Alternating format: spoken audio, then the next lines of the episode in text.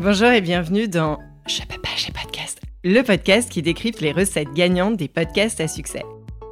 Quand j'ai lancé mon podcast des nouvelles héroïnes, j'étais seule. Et j'ai fait des erreurs, en perdant du temps et de l'argent. Et c'est en allant questionner d'autres podcasteurs que tout a changé. Alors j'ai décidé de partager avec vous leurs apprentissages et secrets pour amplifier l'audience de votre podcast et transformer enfin vos écoutes en euros. De manière simple et efficace, sans y laisser des litres de sueur, on n'est pas chez Basic Fit. Je suis Céline Steyer, directrice marketing reconvertie en créatrice de podcast. Ma passion, fouiner, décrypter, comprendre et organiser tout ce que vous ne trouverez pas sur YouTube. À partir de maintenant, vous n'êtes plus seul à appuyer sur le bouton diffuser. Rendez-vous derrière votre micro. Allez, je file parce que je peux pas, j'ai podcast. Je me suis demandé comment j'allais commencer ce podcast maintenant que vous avez évidemment travaillé votre pourquoi. Si ce n'est pas le cas, l'épisode numéro 1, ou plutôt moins 1, comme dirait mon invité Jiane Hérissi, est à écouter, réécouter et surtout partager. Je me suis alors rappelé que sur LinkedIn, on m'avait posé cette question dernièrement. Qu'est-ce qu'un podcast? Mais oui, ça, c'est vrai, Kezako, un podcast. À force d'évoluer dans ce milieu, on en oublierait presque les bases, les fondamentaux.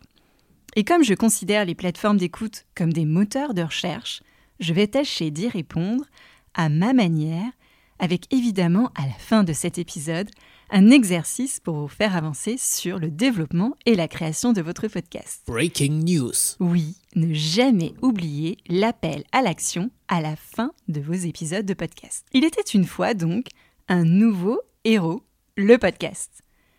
Ça remonte au début des années 2000, lorsque deux développeurs, Adam Curry et Dave Winner, ont expérimenté une nouvelle façon de diffuser du contenu audio sur Internet.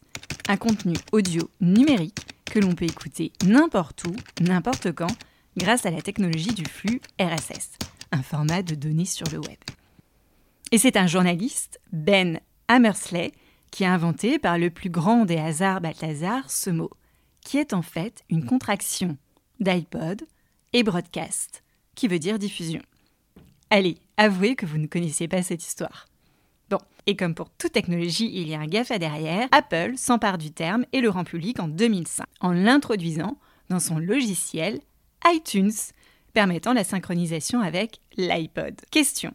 Qui dans la salle avait un iPod à ses oreilles Lève le doigt? Ok, j'avoue. Nous sommes donc en 2005, il y a 3000 podcasts disponibles. Aujourd'hui, début 2023, on en compte plus de 2,5 millions avec plus de 430 millions d'auditeurs uniques dans le monde.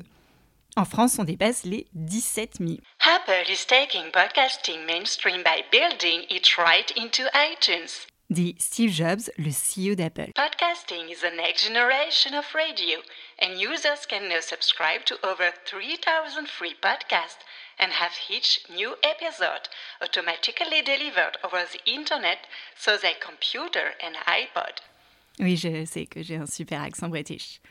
Une fois qu'on a dit ça, on distingue deux grandes catégories. Il y a les replays d'émissions de radio ou radio de rattrapage.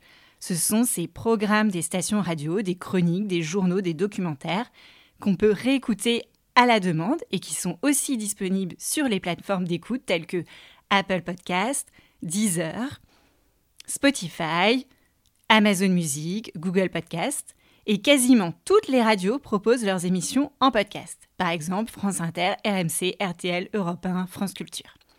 Oui, je suis certaine que vous avez vu nos confrères Laurent, Christophe en tête des classements sur Apple Podcast. À vous de les détrôner. Et il y a les podcasts dits natifs. Ce sont des contenus audio produits en vue d'une diffusion directe auprès du public, sans passage à la radio. Attention, parce que les stations de radio se sont aussi mises à créer des podcasts natifs. Cela veut dire qu'elles proposent des contenus qu'elles ne diffuseront pas sur leur propre antenne, mais qu'elles rendent accessibles sur les plateformes de podcast, sur leur site ou application. Et les podcasts natifs peuvent être produits soit par des podcasteurs indépendants, comme moi, Marie-Charlotte Danchin, aka la rebelle en tutu du podcast Crush, Hugo Travers de Hugo Décrypte, Louise Aubry de InPower ou le vôtre, n'est-ce pas? Et les studios de podcast, ce sont ces maisons de production qui regroupent différentes émissions, donc différents podcasts. Il peut s'agir de leur propre création ou des réunions de podcasts précédemment indépendants ou les deux.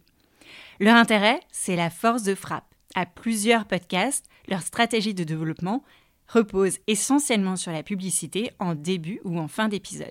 Et là, je pourrais vous citer l'excellent Louis Média, Bababam, Nouvelles Écoutes, Binge Audio, Magellan, pour ne nommer que.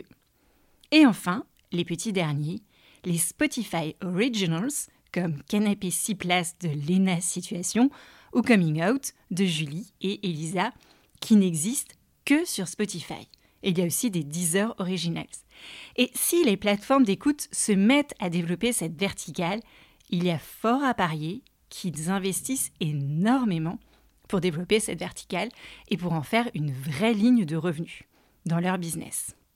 N'oublions pas que la première podcasteuse au monde, Alex Cooper de Call Her Daddy, avait signé un contrat d'exclusivité il y a plusieurs années avec Spotify. Sans oublier bien sûr les podcasts qui peuvent être payants, c'est-à-dire que pour les écouter, il faut d'abord acheter le contenu ou s'y abonner via un paiement régulier, souvent mensuel, comme des formats jeunesse de Dizo Podcast ou Alma Studio.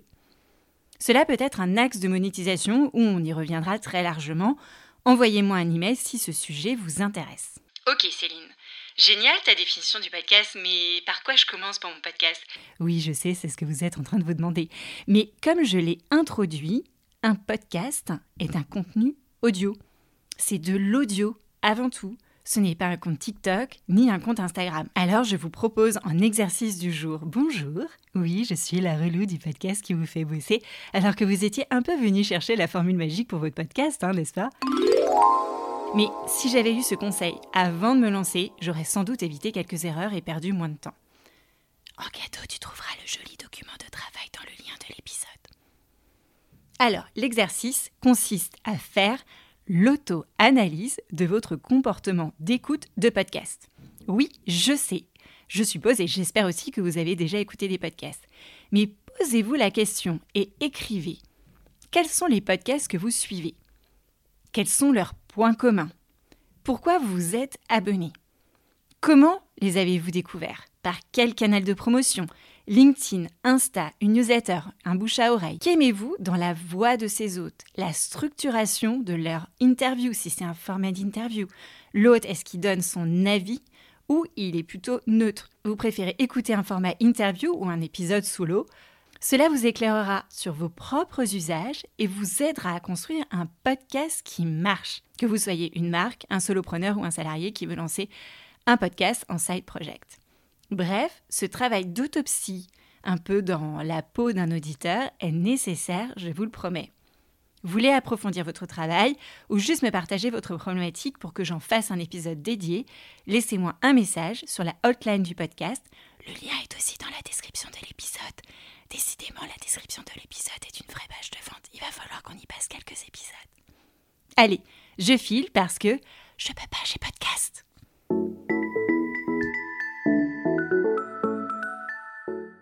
Merci d'avoir écouté cet épisode jusqu'au bout. J'espère qu'il vous a plu et que vous en ressortez confiant pour votre podcast. Si c'est le cas, abonnez-vous pour ne rater aucun épisode. Parlez-en autour de vous et surtout laissez-moi une note et un commentaire 5 étoiles sur Apple Podcast et Spotify. N'oubliez pas de le partager à vos amis dans le podcast. Chaque nouvel auditeur est une victoire. Si vous êtes en pleine réflexion sur votre podcast, vous pouvez me contacter sur LinkedIn ou par email cece.steyr at. Allez, je file parce que je peux pas, j'ai pas de caisse.